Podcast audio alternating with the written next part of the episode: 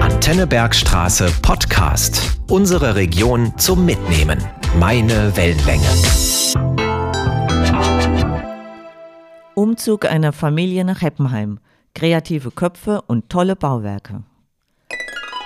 Geschichte und Geschichten aus Heppenheim. Eine Reihe von Antenne Bergstraße und dem Heppenheimer Geschichtsverein. Herzlich willkommen, liebe Zuhörer. Wir unterhalten uns heute über Heinrich und Georg Metzendorf, prägende Architekten ihrer Zeit und haben gleichzeitig eine Premiere. Wir sind zum ersten Mal für eine Aufzeichnung außerhalb von Heppenheim. Und zwar in Mainz bei Dr. Rainer Metzendorf, Architekt und Stadtplaner und Enkel von Georg Metzendorf. Ein Grund mehr, zunächst einmal über die Familie der beiden Brüder zu sprechen. Mein Name ist Andrea Falk und ich grüße Sie, Dr. Metzendorf. Grüße Sie auch, willkommen in Mainz, Frau Falk. Dr. Metzendorf, Sie sind emeritierter Professor und, äh, wie eingangs erwähnt, Stadtplaner und Architekt. Sie sind der gleichen Leidenschaft wie Ihr Großvater und dessen Bruder erlegen? Ja, ob das jetzt die gleiche Leidenschaft ist, das weiß ich nicht. Ich habe ja beide nicht kennengelernt, aber ich bin sehr froh, dass ich diesem Beruf nachgehen darf. Und der Weg, der war für Sie vorgezeichnet und selbstverständlich? Eigentlich gar nicht vorgezeichnet. Mein Vater war ja der Exot, nach 13 Generationen der Erste, der nicht im Baufach tätig war. Und bei mir ist erst der Blitz eingeschlagen nach dem Abitur. Da hatte ich eine Zimmermannslehre begonnen und dann an der Hochschule in München studiert. Und seitdem hat es mich gepackt. Die Metzendorfs stammten ja ursprünglich aus Schlitz im Vogelsberg und blicken auf eine ganz lange äh, Bautradition zurück. Ja, bis zum Dreißigjährigen Krieg. Das ist eine lange Zeit. Das ist viel. Und man weiß jetzt nicht so genau, wo jetzt die Metzendörfer genau herkamen. Es gibt eine Version, es gibt in der Nähe von Hamburg einen Ort, der heißt Metzendorf. Man vermutet, könnte da sein. Eine andere Vermutung, die wahrscheinlich richtiger ist, äh, dass die Metzendörfer aus der Schweiz stammen und über die Bauhütten, die Dombauhütten, über den Norden gewandert sind und dann irgendwann mal in Schlitz gelandet sind. Mhm. Und es muss ja einen Grund gegeben haben, dass die Metzendorfs vom Vogelsberg nach Heppenheim gezogen sind. Ja, äh, das Vierburgenstädtchen Schlitz war eine blühende Stadt gewesen. Die haben sogar ihr eigenes Münzrecht gehabt. Aber Napoleon hat dann 1806 nach der Revolution dieser Stadt völlige Rechte genommen. Es wurde einfach in Hessen eingeleibt. War natürlich nicht gut für die Bauindustrie. Und man erzählt in der Familie, dass es dort innerhalb von vier Jahren nur ein Bauvorhaben gab, ein Neubau. Das war natürlich dann der Grund, dass der erste Sohn des Metzendorf Steinmetzbetriebes den Betrieb nicht übernommen hat, ist dann ausgewandert nach Lauterbach und der zweite hat auch nicht den Betrieb übernommen, der ist dann ausgewandert über Frankfurt, über Darmstadt, Schönberg und ist dann 1834 in Heppenheim gelandet. Also fast im nächsten Jahr sind es genau 200 Jahre. Jetzt ist mir noch was in Erinnerung, und zwar haben Sie die Geschichte von der Konfession erzählt, von diesem Wechsel. Ne? Von der, äh, Sie waren, die eingewanderten Familienmitglieder waren evangelisch gewesen und es gibt da diese nette Geschichte, dass sie witterungsbedingt katholisch geworden sind. Das war doch so, ne? Ja, eine herrliche Anekdote, die aber noch äh, man erweitern kann. Es gab ja damals in Heppenheim eigentlich nur Katholen. Nicht? Und der Vater jetzt vom Heinrich und vom Georg Metzendorf, der Heinrich, der war in Heppenheim Gründer der evangelischen Kirchengemeinde. Er war im Vorstand und er hat auch das Baugrundstück für die Kirche in Heppenheim gespendet.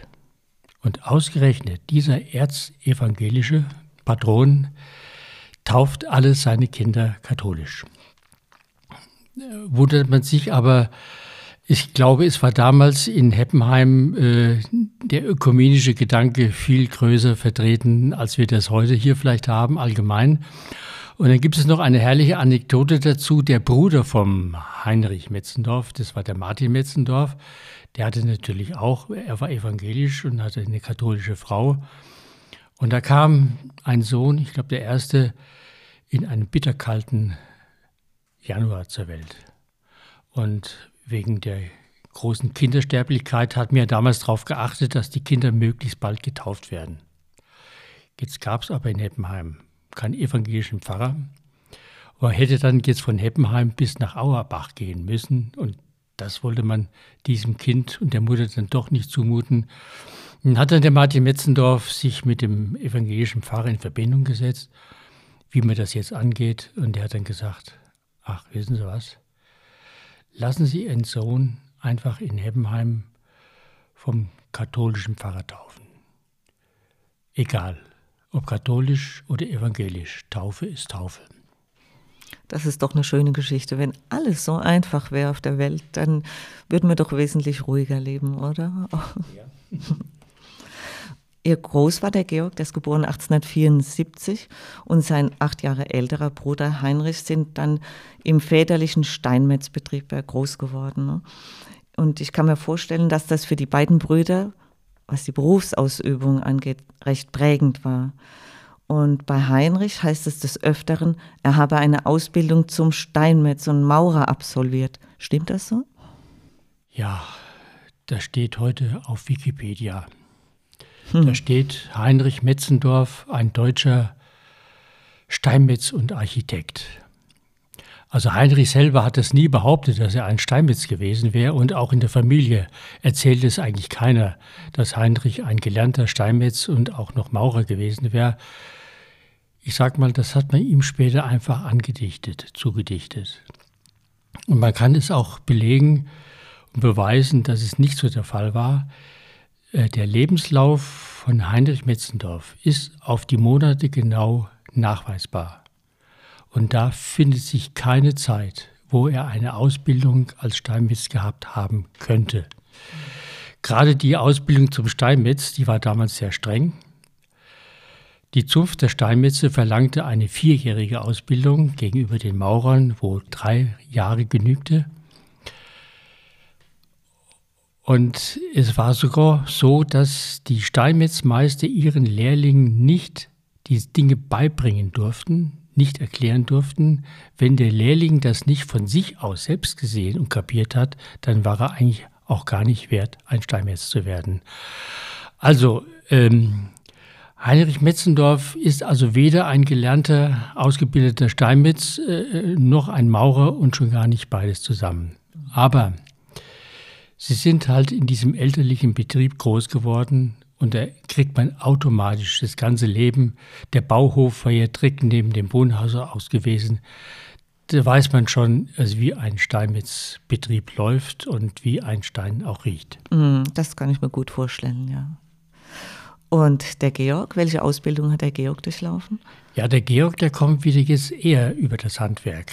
Er hatte in Heppenheim die Schule besucht, war dann in Bensheim auf dem Gymnasium, hat dann anschließend eine Lehre als Maurer gemacht, eine dreijährige in Weinheim. Also seltsamerweise, er war nicht im elterlichen Steinmetzbetrieb, sondern ist da lieber woanders hingegangen.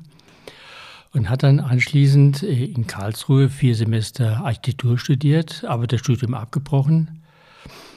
Ähm, ging dann zum Militär und da interessanterweise, er hat da nicht bei den Preußen gedient, die ja in Heppenheim an sich anwesend waren. Die Preußen waren nicht so beliebt, also er hat es dann lieber bei den Bayern in Speyer seinen Dienst abgeleistet. Und äh, hat dann auch noch kurz in Darmstadt an der Hochschule studiert und ist dann verhältnismäßig schnell beim Heinrich gelandet. In seinem Büro, ne? Heinrich und Georg haben zusammen das, Bü das Büro einige Jahre zusammengeführt. Und was haben die beiden denn in dieser Zeit geschaffen? Kann man das so ganz kurz umreißen? Ja, es ist für mich eigentlich der Höhepunkt in der Metzendorfschen Architektur, wo die beiden zusammengearbeitet haben, von 1900 bis 1905. der Georg hat ja schon 1897 bei Heinrich angefangen und der Heinrich hat also früh, er war ja acht Jahre älter, er war Professor, ja, er hatte aber schon sehr früh die Fähigkeiten von Georg Metzendorf erkannt und hat ihn erstmal zum Büroleiter gemacht und anschließend dann sofort auch noch als Teilhaber aufgenommen. Und das Wesentliche, was in dieser Zeit von den beiden erstellt worden ist, sind ihre Bauten an der Bergstraße.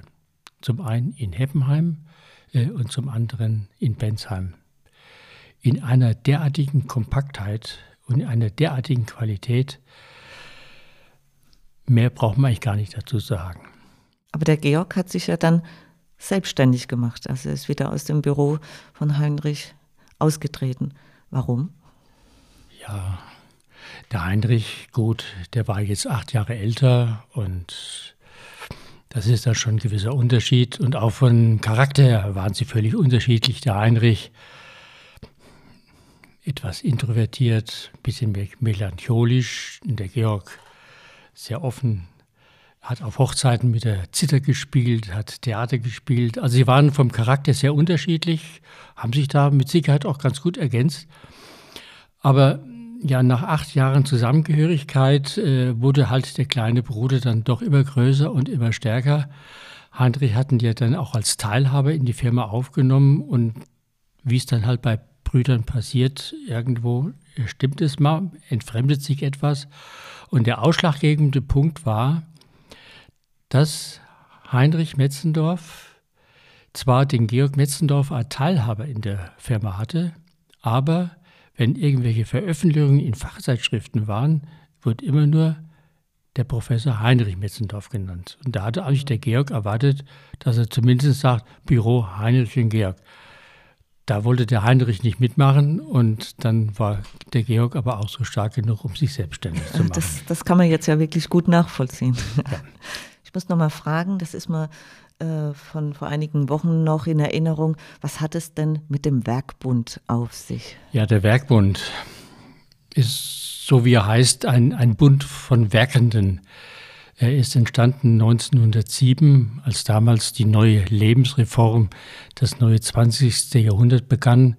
Und da wollte man interdisziplinär gute, qualitätvolle Arbeit machen. Es ist ein Bund von Architekten, von Künstlern, von Handwerkern, selbst äh, Kaufleute waren mit dabei. Theodor Heuss war sogar auch Geschäftsführer mal gewesen. Und es ist natürlich klar, dass zu diesem Werkbund sowohl der Heinrich als auch der Georg Metzendorf gehörten. Es ist da eine gewisse Qualität wird verlangt. Da kann nicht jeder rein. Man wird also rein berufen und da braucht man Zeugen. Und auch ich bin jetzt seit 30 Jahren im Werkbund äh, in Rheinland-Pfalz. Und meine Berufung, in den Werkbund aufgenommen zu werden, das war dann meine Dissertation über den Georg Metzendorf gewesen. Ähm, eine Frage noch. Die Brüder haben ja nicht nur Häuser geplant gebaut, sondern auch Inneneinrichtungen entworfen. Georg sogar Tür- und Fenstergriffe. Dekorationsartikel, Manschettenknöpfe und Uhren. Aber ich habe da noch was mit einem Bleistifthalter in, im Hinterkopf. Was hat es denn mit dem auf sich? Ja.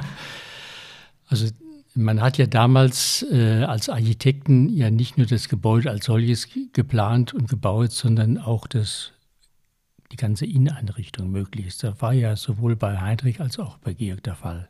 War das generell zu der Zeit der Fall? Eigentlich ja. Das okay. war damals in dieser Reform, auch gerade vom Jugendstil her, man hat das ganze Baugeschehen als eine Einheit betrachtet. Und da war aber Georg noch ein bisschen weiter. Er war noch mehr Designer.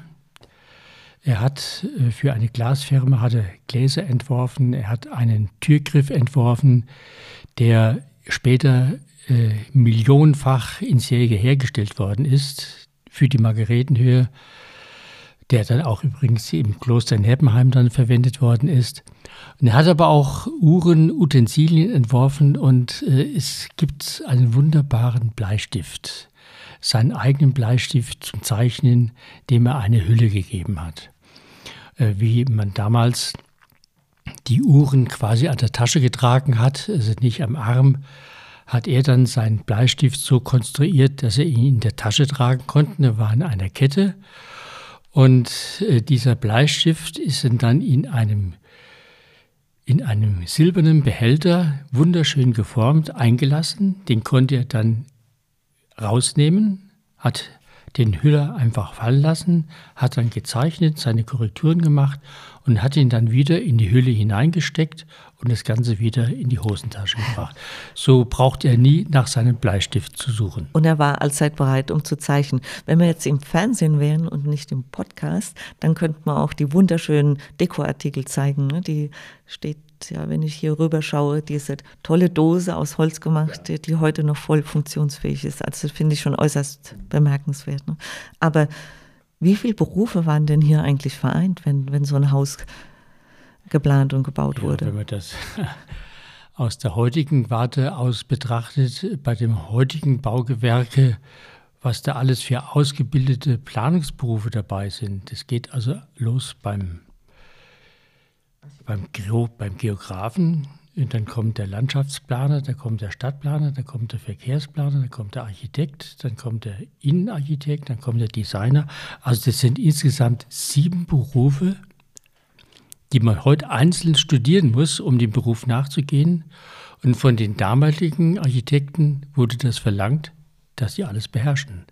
Und sie haben es auch beherrscht. Sie haben genau die Übergänge von dem einen Bereich zu dem anderen gewusst der Unterschied oder der Übergang vom Städtebau zur Architektur und dergleichen. Mhm. Das ist, das ist kaum nachzuvollziehen, ne? was daraus geworden ist. Und, aber vielleicht hat es damals das Ganze ja so ausgemacht, dass das eine für alle Bereiche mitgedacht ja. hat, dass das alles so in einem Kopf war. Und nur so konnte auch dann die Architektur so großartig entstehen. Mhm. Dr. Metzendorf, Sie haben es sich ja zur Aufgabe gemacht, die Puzzleteile der Arbeiten von Heinrich und Georg wieder zusammenzutragen. Und manches ist unwiederbringlich verloren und manches ist noch vorhanden. Man hat das Glück, dass der Nachlass von Heinrich Metzendorf, der Planungsnachlass, vollkommen erhalten ist. Das Büro hat ja bis zum Zweiten Weltkrieg intakt, war intakt und äh, nach dem Ende des Zweiten Weltkrieges wollten die Amerikaner als Besatzungsmacht dieses schöne Haus vom Heinrich Metzendorf, in dem ja auch das Büro war, ja als einfach in, in Besatz nehmen. Und dann hat dann der Nachbar, der Enkel von dem Wilhelm Euler, dem Fabrikanten, der hatte in einer wirklich in einer Nacht- und Nebelaktion sämtliche Pläne aus dem Büro rausgeholt, und hat sie drüben in seinem großen Haus aufbewahrt. Und dadurch ist uns der komplette oder der fast komplette Nachlass von Heinrich Metzendorf erhalten. Leider nur in Plänen und nicht im Schriftverkehr. Und das wäre auf der anderen Seite wieder so wichtig, weil es wäre schon gut, wenn man dann noch mal die Erläuterungsberichte hört oder auch die Korrespondenzen zwischen Bauherrn und Architekt.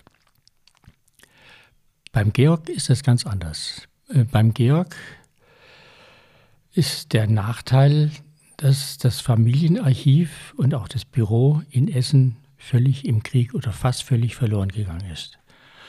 Und äh, ich habe jetzt seit meinem Studium, wie ein anderer Briefmarken sammelt äh, oder Münzen sammelt, habe ich dann äh, Vorhaben von Georg Metzendorf gesammelt und hatte dabei wiederum das Glück, dass jetzt zum Beispiel das große Archiv von der Margarete Krupp Stiftung,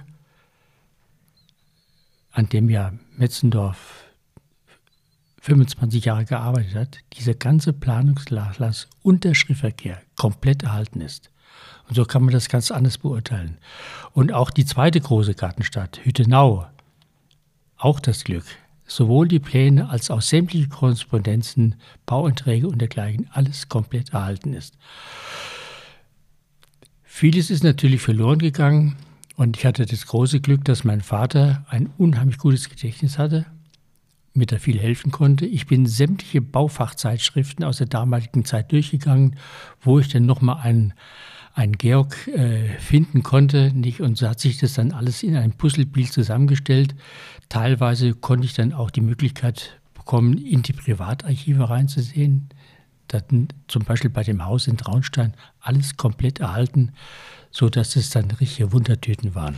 Genau, zu dem Haus in Traunstein kommen wir auch noch, nicht heute, nicht in hm. diesem Podcast, aber demnächst. Wir sind nämlich jetzt erstmal am Ende angelangt und liebe Zuhörer, ja, es ist kaum zu glauben, aber die Zeit verfliegt und Dr. Metzendorf, herzlichen Dank für das Gespräch und die Einblicke und das Wissenswerte rund um die Familie Metzendorf. Vielen Dank für die Informationen sozusagen aus erster Hand. Es ist nicht die letzte Unterhaltung, die wir führen werden. Ich freue mich auf das nächste Mal und bin der festen Überzeugung, unseren Zuhörern geht es genauso. Der kommende Podcast widmet sich zunächst wieder einem anderen Thema. Bleiben Sie neugierig. Wir hören uns wieder. Das war der Antennebergstraße Podcast. Weitere Folgen jederzeit auf antennebergstraße.de und überall da, wo es sonst Podcasts gibt. Sendungen und Beiträge aus dem Radio gibt's dort auch